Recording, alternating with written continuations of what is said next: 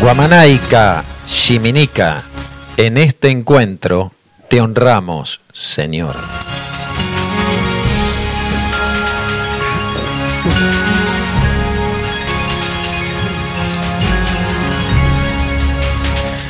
Buenos días, querida audiencia, ¿cómo estamos hoy? ¿Cómo va la vida? Espero que todo bien por allí, haciendo la experiencia que cada día nos propone este regalo de vivir el aquí y ahora.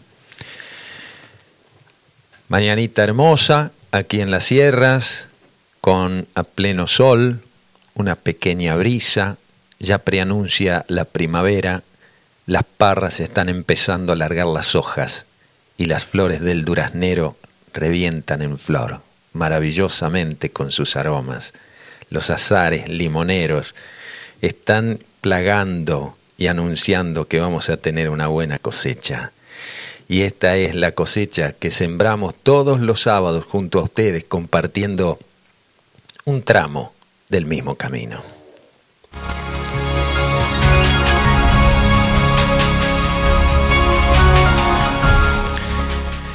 Quiero abordar hoy un tema que a mi criterio merece ser profundizado para que todo verdadero buscador de la verdad, también se lo plantee, reflexione y lo tome como un nuevo impulso espiritual en medio de los acontecimientos que vamos a vivir en estos seis o siete años que faltan y que serán años de mayor tensión. Y este es el tema. Cuando hablo de tensión, me refiero a la tensión social movilizada por distintos factores que inciden también como oportunidades de evolución. Si ustedes recuerdan, toda crisis no es más que la acumulación de tensiones parciales, individuales, tanto en lo personal como en lo colectivo, que a la postre llevan a profundos cambios.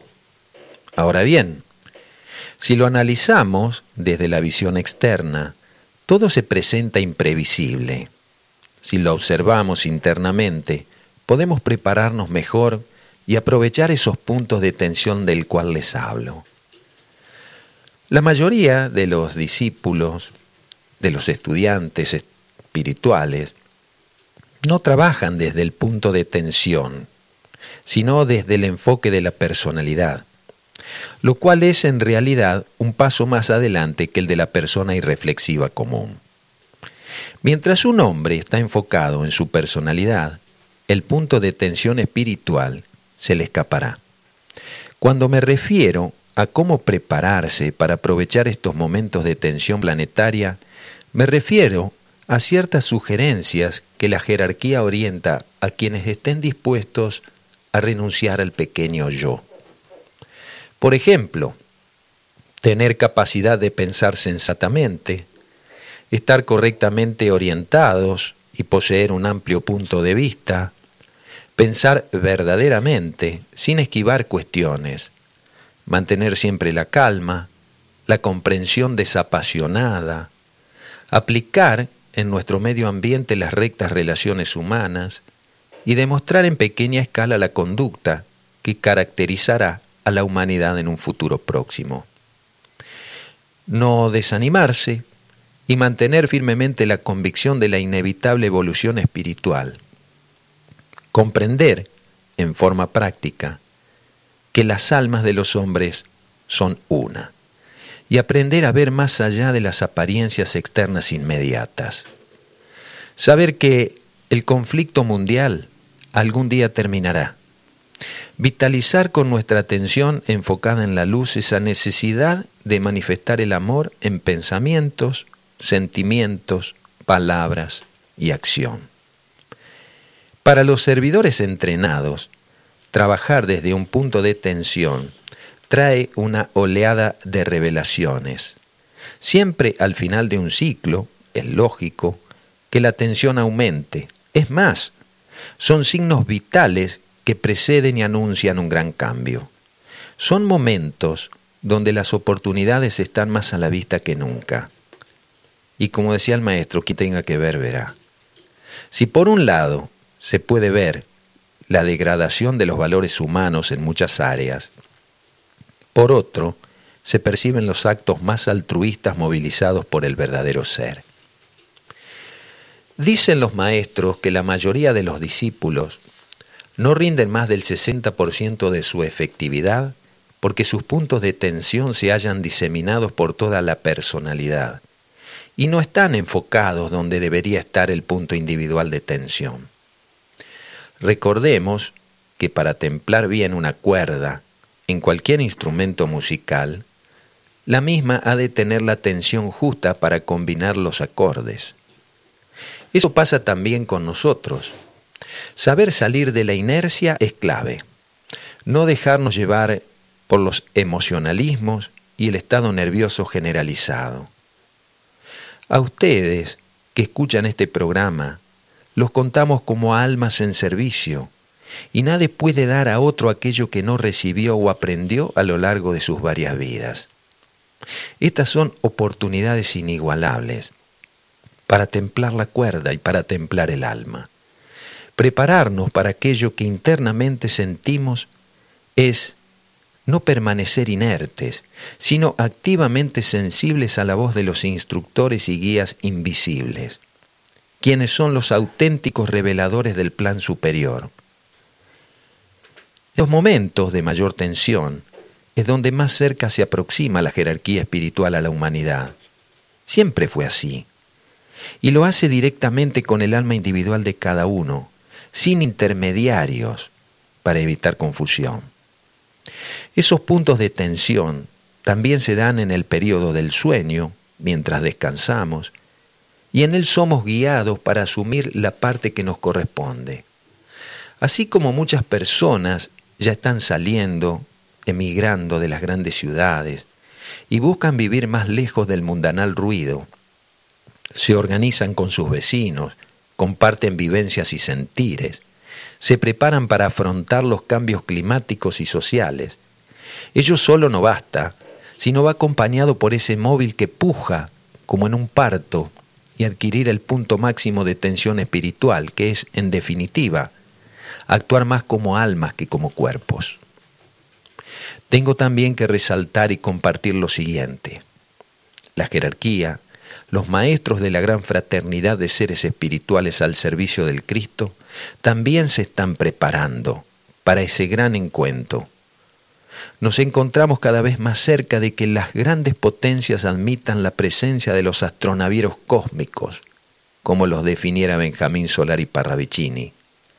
Por todo el mundo se están haciendo presentes con sus naves. Distintos fenómenos antes esporádicos están a la vista a modo de preparación.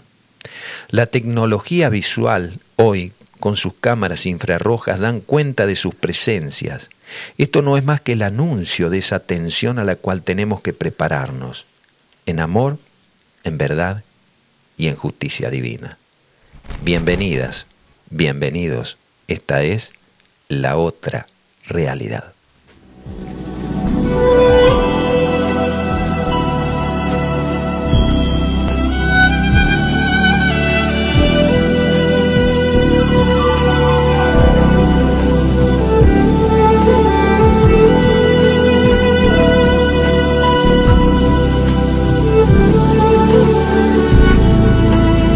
Hay de ti una versión nueva que está expectante y alerta, esperando solamente que por fin le abras la puerta. Y si le dices no puedo, es tan solo el viejo tú que se basa en el pasado y en su acotado menú. Y dice el disco rayado que tanto lo programó, no es posible que funcione porque antes no funcionó pero ahora puedes salirte de aquella caja prisión porque algo en ti está cambiando tu nivel de vibración. Pero tienes que botarlo al cohibido tu anterior para que pueda aflorar en ti tu versión mejor. Tú mereces este cambio que comienza a florecer y lo reemplaza al que fuiste por el que empiezas a ser. No permitas que el pasado frene lo que está llegando, porque es tu propia grandeza lo que en ti está despertando. Lo que fuiste ya es historia está en la vieja energía y solo de ti depende abrazarlo al nuevo día. Te corresponde, mi amigo, y sabes que lo atestigua haber pasado por todo como preciosa alma antigua. Y es que has aprendido tanto, tantos dones activaste, tanto poder asumiste, tanto te desarrollaste. Y eso busca actualizarse, mas no puede aparecer si tú te quedas fijado en cómo eras hasta ayer.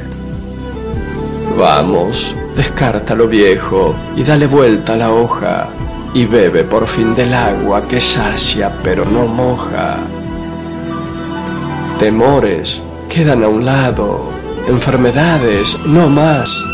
Tú controlas a tu cuerpo y te fabricas tu paz. Dominas tus emociones, irradias alta energía, vas alegre por la vida y generas sincronías. Tratas a todos con gozo porque hay en ti compasión y confías en la guía de tu preciosa intuición. Y vas tranquilo y sonriente, y vas sereno y en calma, porque sientes que comienza la fusión de cuerpo y alma. Y lo que le abre la puerta a esta mutación en ti y la empieza a ser palpable es creer que ya es así a medida que lo crees, más y más se afianzará y un nuevo sol suavemente en tu cielo brillará. Y de a poco, amigo mío, muy de menor a mayor, te irás dando cuenta entonces que eres tu versión mejor.